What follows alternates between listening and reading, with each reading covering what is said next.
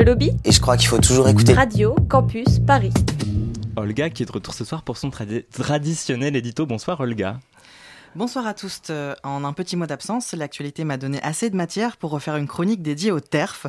Mais si je suis persuadée qu'il faut dénoncer les propos de ces pseudo-féministes transphobes, copines de l'extrême droite, je n'ai en revanche ni le temps ni la santé mentale pour déballer tout leur dossier. En plus, étant en plein déménagement, je bouffe déjà bien assez de cartons et de poussière comme ça. Et si on faisait plutôt un peu de ménage ce soir, cinq jours, cinq jours après le 1er décembre, journée mondiale de lutte contre le sida, je vous propose de remettre les points sur d'autres I, ceux de VIH et de sida. Et pour commencer, oui oui, on parle bien de deux choses différentes.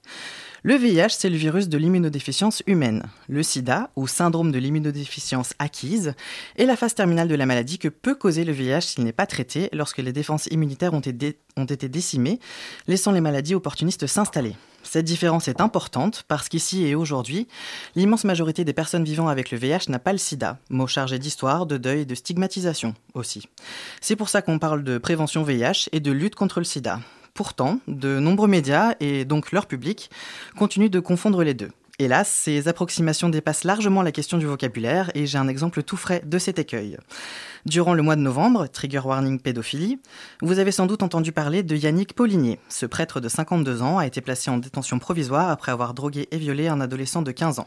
Je ne ferai l'affront à personne d'expliciter ce qu'il y a à penser des faits gravissimes et révoltants, et je défie quiconque de prendre les propos de la victime de violences sexuelles euh, actuellement au micro pour les sortir de leur contexte et lui faire euh, défendre cette ordure. Cependant, certaines publications, puis comptes féministes ont souligné le fait que cet homme était séropositif et qu'il n'avait pas utilisé de préservatif dans l'énumération de ses méfaits. C'est là que, face à une population en grand manque d'informations et à l'absence de nuances sur les réseaux sociaux, ça se complique. Tout violeur, pédophile et faux dévot qu'il soit, sa séropositivité, est hors sujet. Et lorsqu'il a expliqué prendre son traitement VIH rendant la transmission du virus impossible, les articles l'ont cité au conditionnel, alors qu'il s'agit d'une réalité scientifiquement prouvée depuis 2008. En quelques semaines à quelques mois, une personne séropositive dépistée et traitée obtient effectivement une charge virale dite indétectable. Ça signifie que la présence du VIH est si infime dans son organisme qu'elle ne peut plus le transmettre. Ainsi, les personnes séropositives protègent leurs partenaires grâce à ce traitement comme prévention, participant grandement à freiner l'épidémie de VIH. En l'absence de soutien des autorités de santé, les associations peinent déjà bien assez à faire passer ce message au grand public sans ces navrants accès de sensationnalisme. Rien ne justifie de faire de la désinformation, pas même les actes abjects commis par un prêtre pédophile. Utiliser le VIH comme facteur aggravant de la sorte, c'est vraiment du niveau de J.K. Rowling qui insiste sur la grosseur de Dursley père et fils pour les avilir, comme si être gros était une faute morale et un synonyme de méchanceté, alors que la violence de ces personnages dit déjà tout. Merde, j'avais dit que je parlais pas terf ce soir. Désolé, mais il me semblait vraiment nécessaire de montrer la paresse intellectuelle et surtout le danger de tels procédés narratifs. Là, je m'adresse aussi aux comptes féministes à grande audience qui ont relayé cette effroyable histoire sans faire preuve de discernement sur la question du VIH et qui ont tenu des propos assez lamentables en réponse aux commentaires des actrices de santé communautaire qui venaient faire de la pédagogie sous leur poste.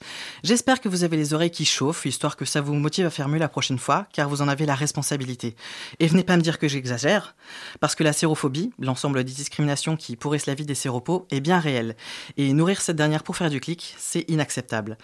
Permettez-moi enfin d'enfoncer le clou en rappelant que les discours sérophobes ont aussi la fâcheuse manie d'éloigner du dépistage. Les gens ayant naturellement peur d'être traités comme des criminels ou des bombes à retardement à leur tour en cas de résultats positifs. Pourtant, il y a 24 000 personnes qui vivent avec le VIH sans le savoir en France à ce jour. Imaginez un peu, si chacun de ces individus était dépisté et traité, ils ne transmettraient plus le virus et le coup porté à l'épidémie serait décisif. Bref, il est crucial de se renseigner auprès des associations de santé sexuelle, de se faire dépister régulièrement, de remettre ses préjugés très très très datés en question. Et parce que sans notre implication à tous, vu les dégâts causés par le Covid, on n'a vraiment pas le cul sorti des ronces pour l'objectif 2030 sans VIH de l'ONU-SIDA, alors même qu'on a tous les outils entre les mains pour y arriver. Soyons tous séro-concernés et surtout séro-solidaires. Merci beaucoup et bravo Olga euh, pour cet édito testo euh, qu'on retrouve sur les applications de podcast et sur le site de Radio Campus Paris à la page de l'émission. Radio. Campus.